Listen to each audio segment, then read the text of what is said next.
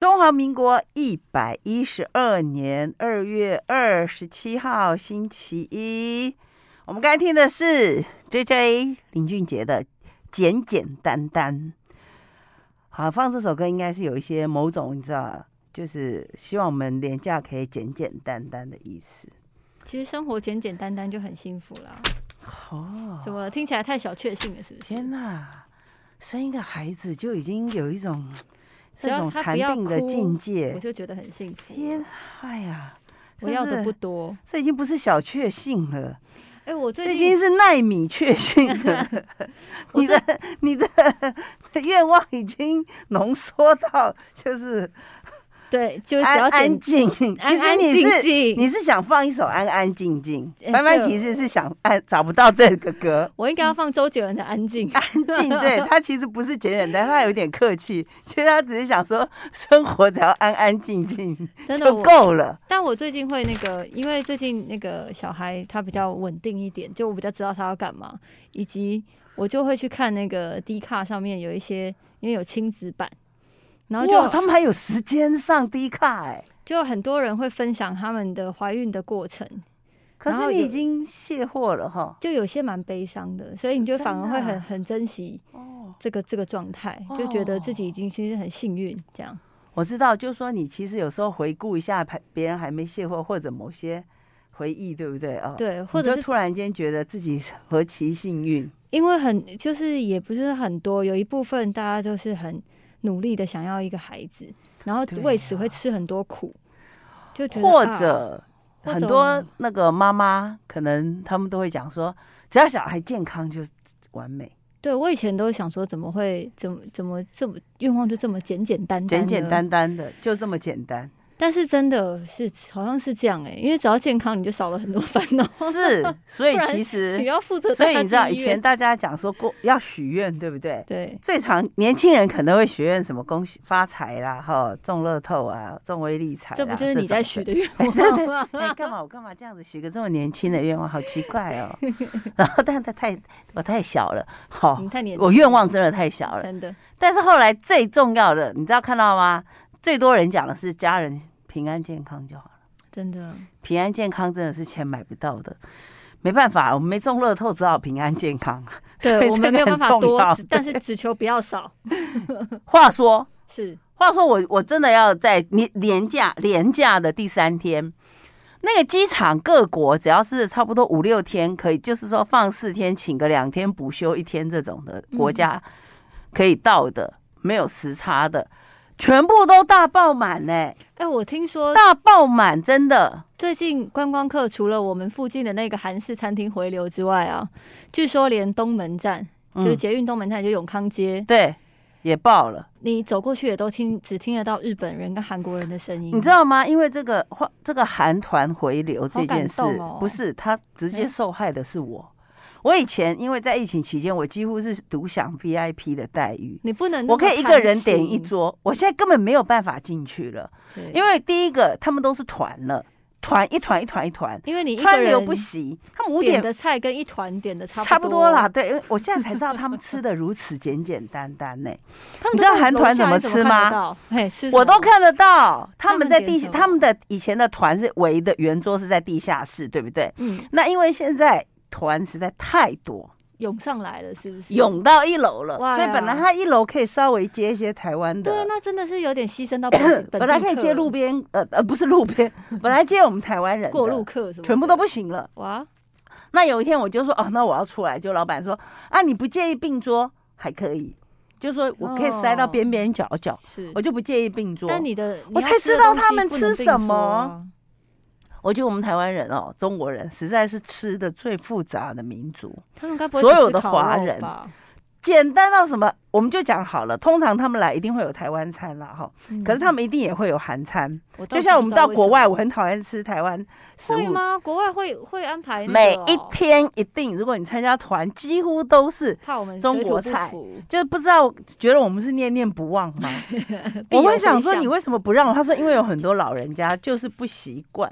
他就是不习惯，所以他要吃回去。我说好吧，那你也顾虑到我，我年轻人想中乐透的年轻人的感受，他们一定都中国菜，所以韩团也都是老人，所以他们可能也饮食习惯数十年不能改就改，他们可能就水土不服。要加加一些家乡味，就一个烤盘，一个一个铜板的那个铜锅，烤肉的不是烤肉煮的火锅。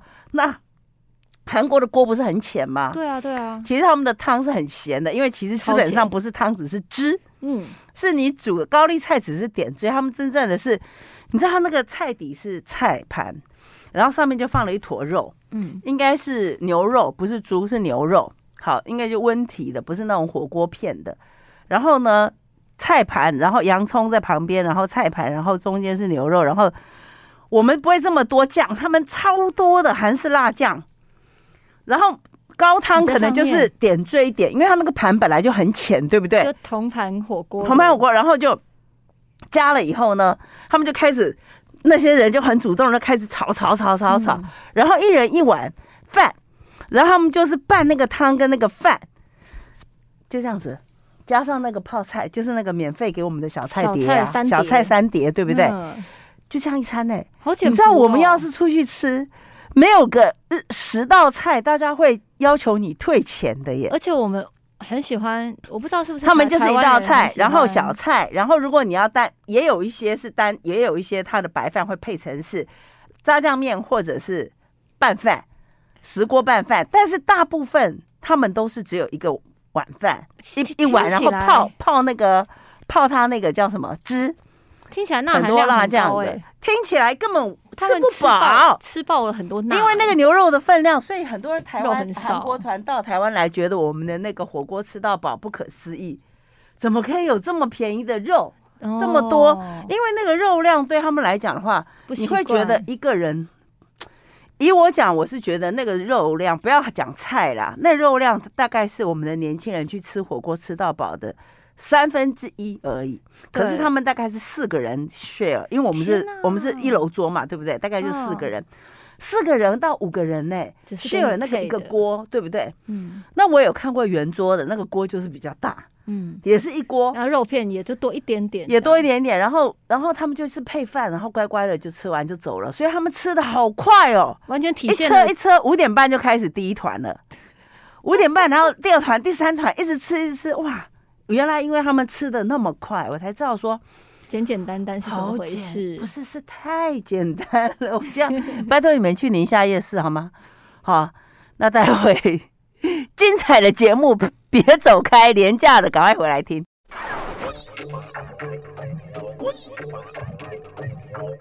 好，那个贵宾呢？平易老师，平易老师呢要教大家哈。几个方法，小撇步啦哦，我觉得心安是一个好，但是呢，我觉得心想事成也是一个。对，怎么样心想事成呢？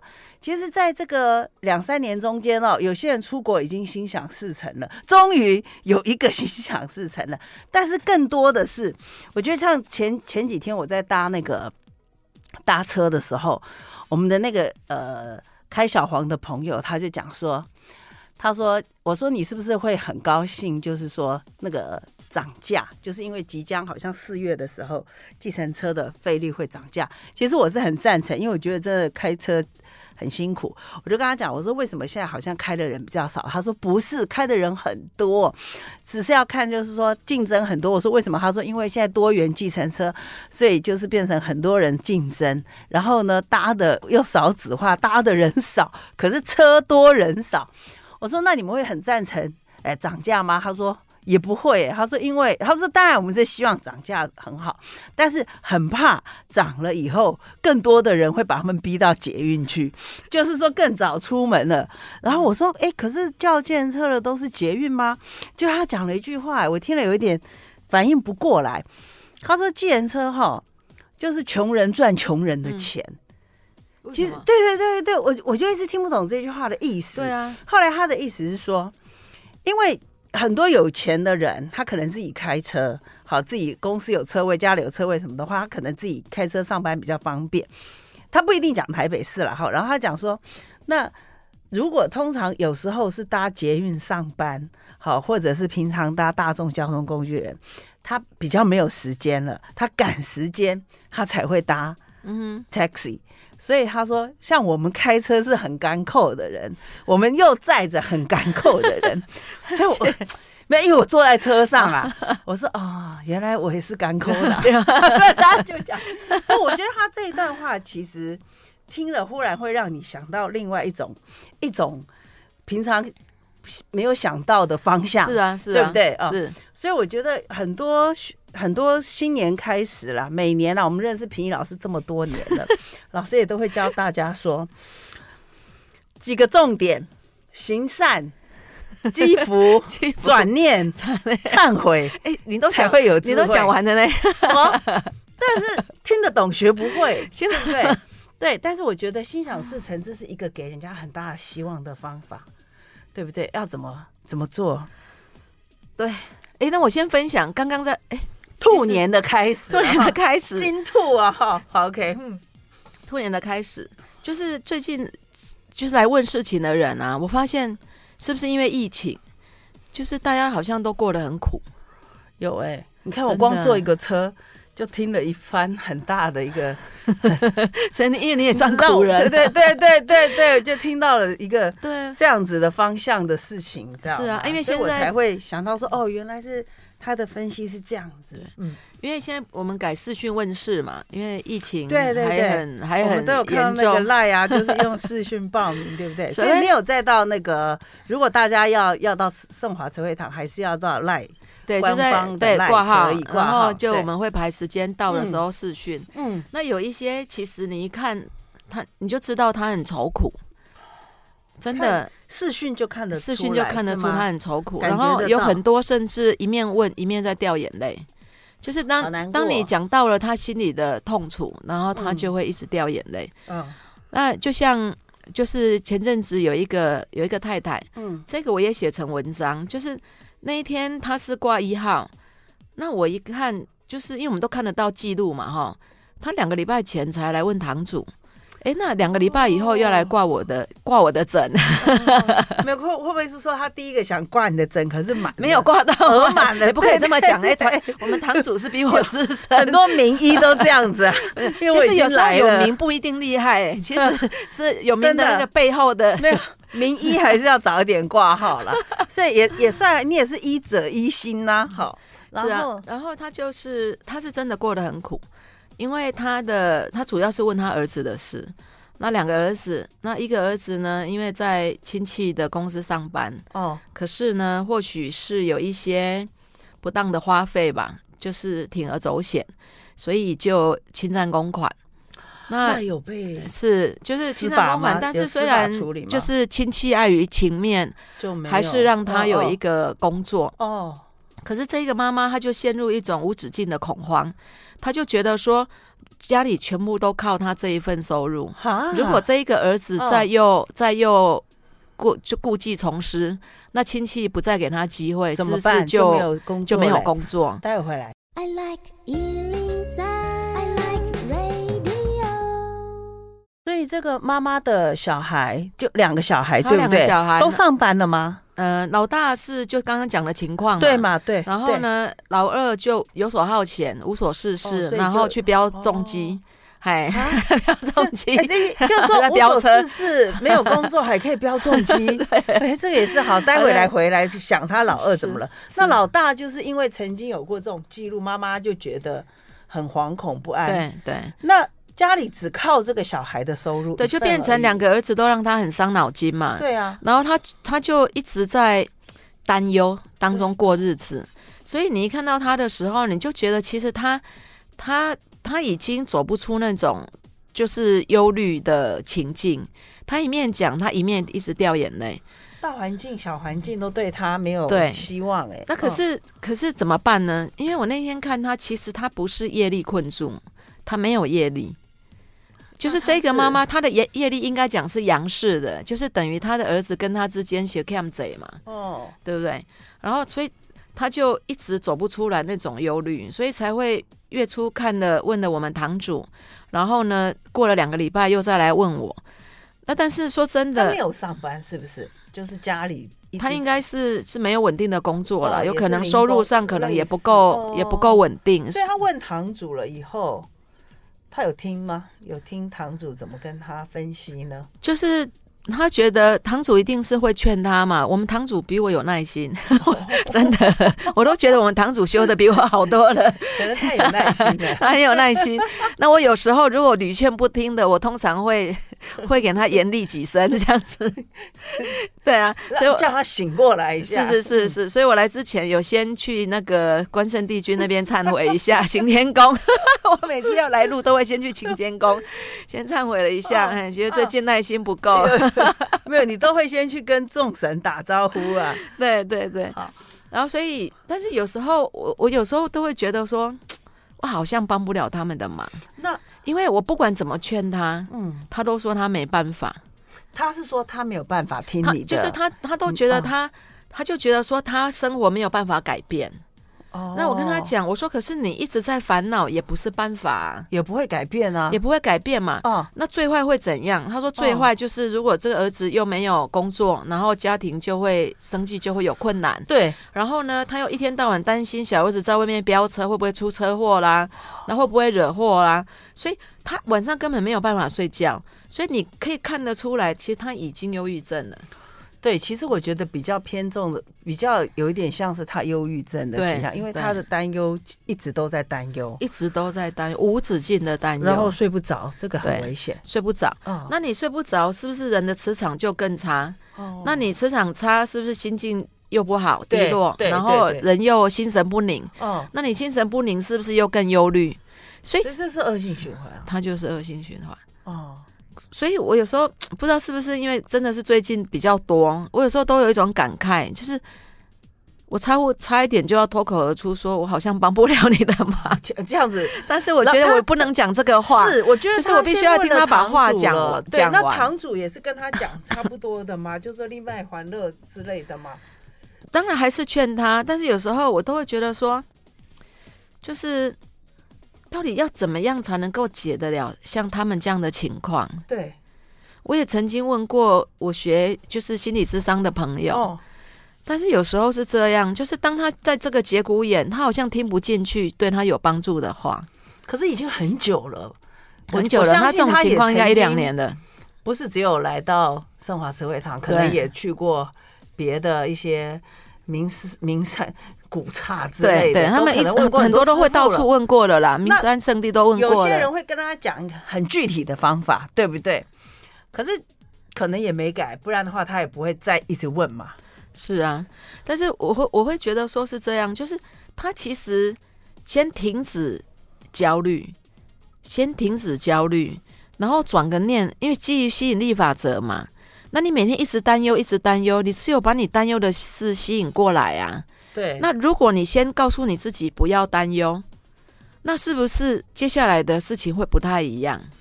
可是你这样跟他讲，他听得懂吗？他听不，他就是没有听进去，他所以他就是一直担忧。最后我只好劝他，我说同样的思维只会有一样的结果。那你一直担忧不是办法，是因为它会发生的。你担忧跟不担忧，它都会发生。哦，所以是不是主动积极去做一些我们能做的事嘛？但是因为他生活就已经很吃紧了嘛，那你说他能去做些什么布施？可是我是告诉他，我说穷人的一百块。的功的功德不会比有钱人的一百万少。嗯，那你用你能做的方式，哪怕你一个月只有捐五十块、十块都没有关系。对，但是你但是你要开始，然后你用次数。嗯嗯，嗯。因为我发现，就是很多类似这方面的的的人啊，他们都没有做善事的习惯，或者他们把善事开得太大，对他们都会觉得说我没有能力做很多倍，对他们都会觉得说我没有能力做。然后等有的时候再来做，可是有的定义是什么？你把你仅有的，然后量力好去做，甚至不一定要花钱嘛。哪怕我们今天抄经，然后去做回向嘛，或者说我们诵经去做回向，然后呢，或者是我们多去分享一点善知识，甚至去帮去做自工嘛。嗯，我觉得用各种不同的方式。其实都有机会可以改变的，就是人家常不会讲说“莫因善小而不为”，对不对？是。所以这可是我觉得老师，你有没有发觉哈？常常有些人他走不出他的困境，是因为他被困着了，所以他就走不出来。是，那你常跟他讲的时候，他会觉得说你们讲的都。没有办法达到止痛效果，对，对他们都希望速效。一颗药，对，可能今天我给加强定给他，比如说给他改一改就算了，他明天他儿子就变好了。很多人他会希望就是说速效，嗯，对。那我我告诉他这个没有办法速效，除非今天真的就是神机呀、啊。那我确实也看过神机哦，我确实也看过，对，好好几件神机。我在讲神迹。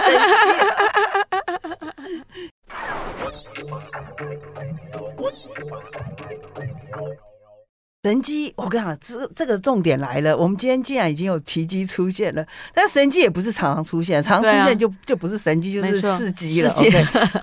充满着希望。对，我分享一个，就是那后来他变成我的朋友哦。然后当时一开始蛮有趣的，就是我都是礼拜一晚上住在台中嘛，对，然后礼拜二早上。就坐高铁回高雄嘛，嗯嗯嗯。那那一次礼拜二早上，我从高铁站高雄的高铁站上手扶梯上来嘛，然后有个回家的时候，对，啊有个太太在后面叫我，然后她跟我讲，叫我手机不要插在背包的侧边，很容易被偷走，尤其是 iPhone。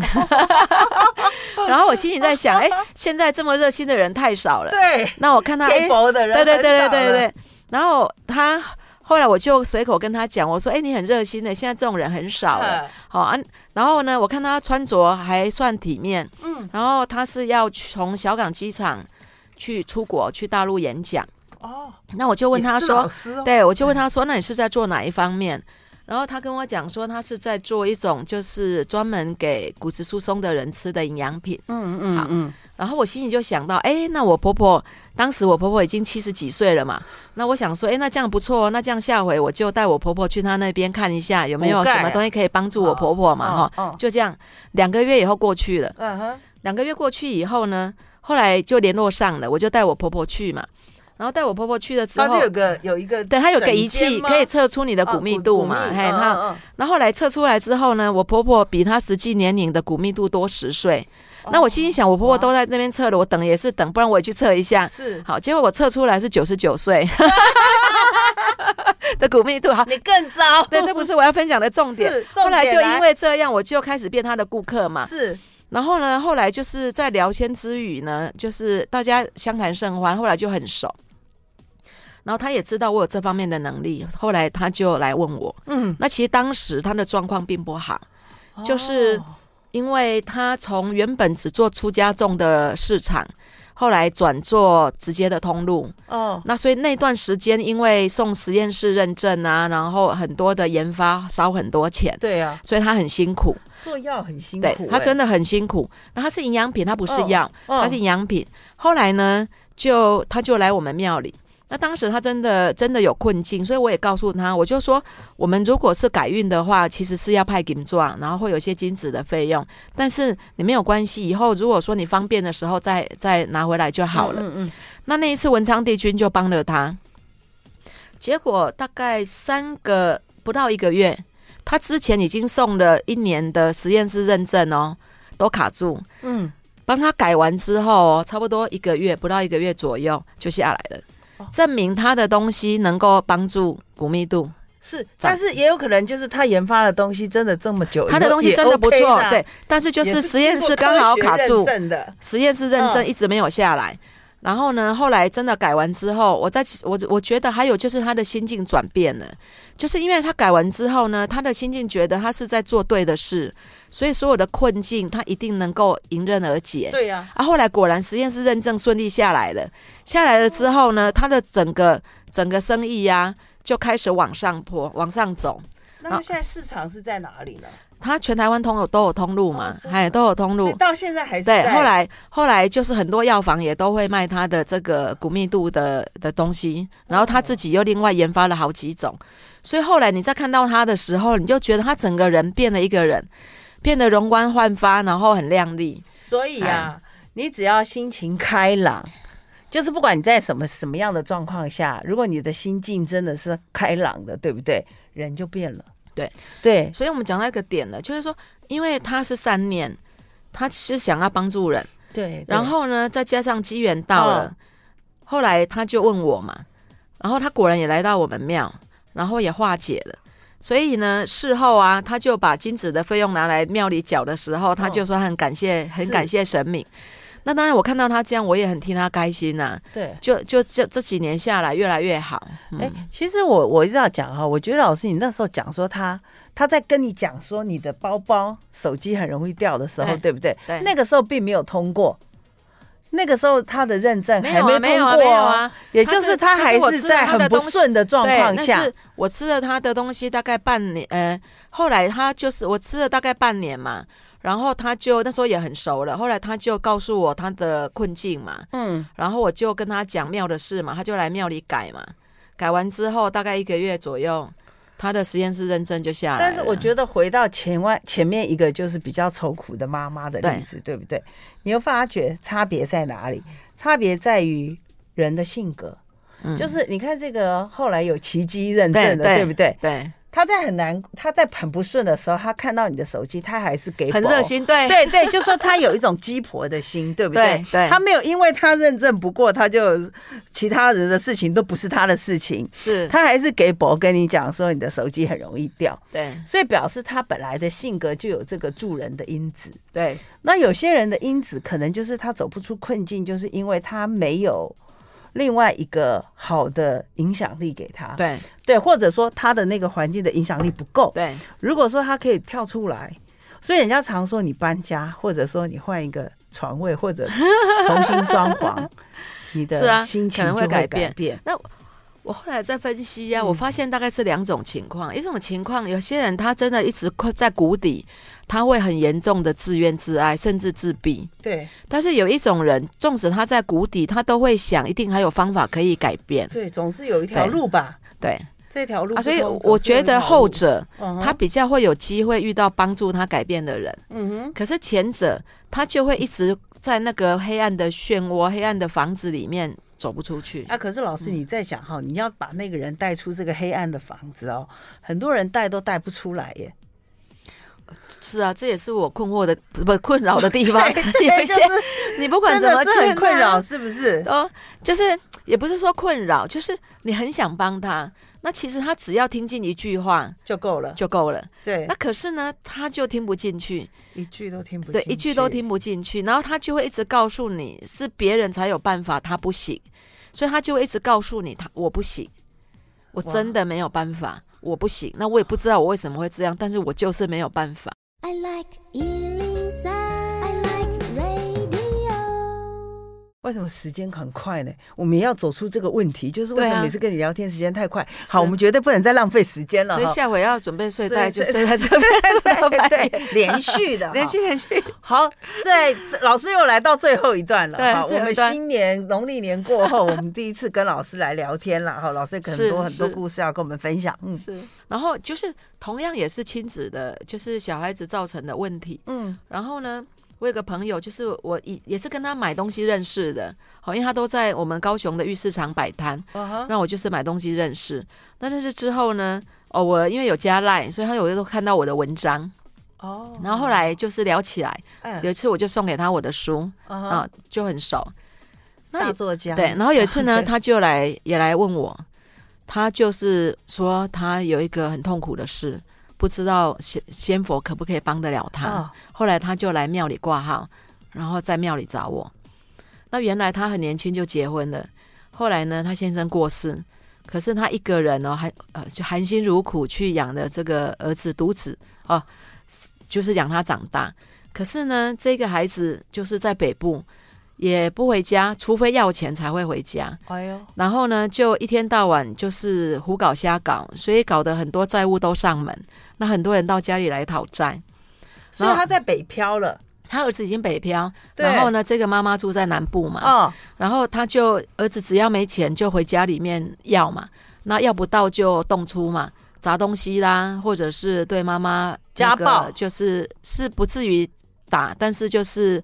言语上的恫吓嘛，好可怕。然后忤逆嘛，嗯，那这种情况就是让他觉得已经很困扰了很多年，哦、因为他很多钱都都被挖走了。哇！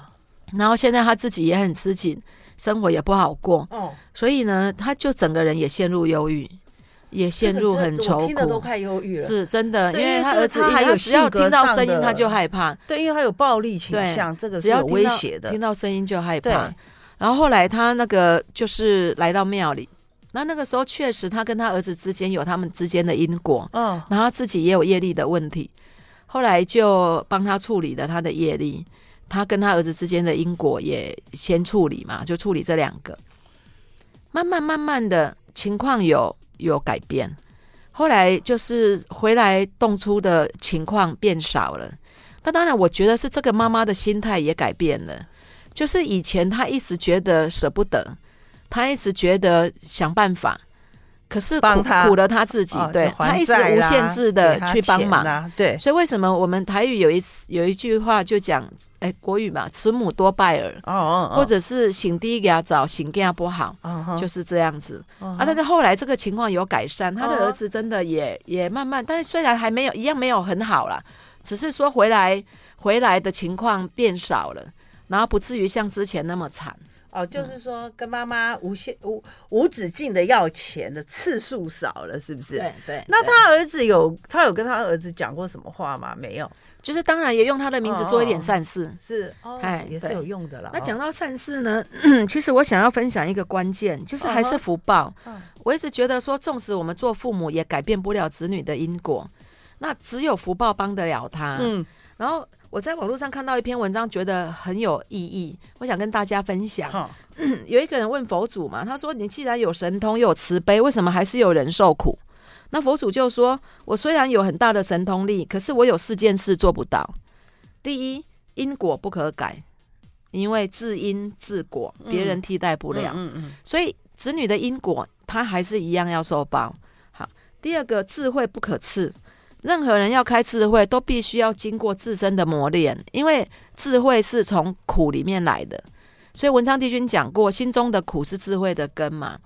那第三个，他说真法不可说啦，因为很多的道理，其实我们看这些佛经啊，看别人的智慧、心灵鸡汤啊，每个人的解读都不一样。嗯，所以真正的法是一种领悟，没有办法用言语文字形容。然后第四个，他写无缘不能度啊。哦，有时候有些人摆在最后很重要，压轴。他跟你没有缘，对，就听不进去你讲的话啊。对啊，其实就是度不了嘛。很多人就是说，就是你怎么讲，他都跟你讲说阿弟在公办岗，或者是你讲些我都听过了，我都知道，我都听过，这些没有用，帮不了我，或者是这真的有效吗？所以后面有一句话，他说：“天宇虽宽，不润无根之草；佛法无边，难度无缘之人。” 对我，其实我第一次看到这一段的时候，心里面有点酸楚，我就觉得说，难道没有办法改变吗？嗯。可是后来这些年这样下来，我发现真的有很多人是我们帮不了的。嗯。就是只有他自己的福报帮得了他自己，如果他愿意转念。因为如果自己不想要，其实应该是这样讲，倒回来看，对不对？你为什么没有办法度？就是因为其实你还没有智慧。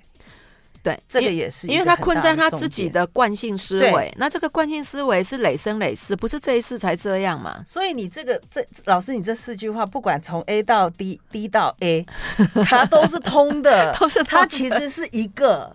对，它其实不是四个，对，因为你任何中间的 A 都会影响到 B、C、D，是啊，就像又回到文昌帝君的话嘛，嗯、福到知反省，对，福报到就会改变了。谢谢老师，不客气，谢谢，拜拜。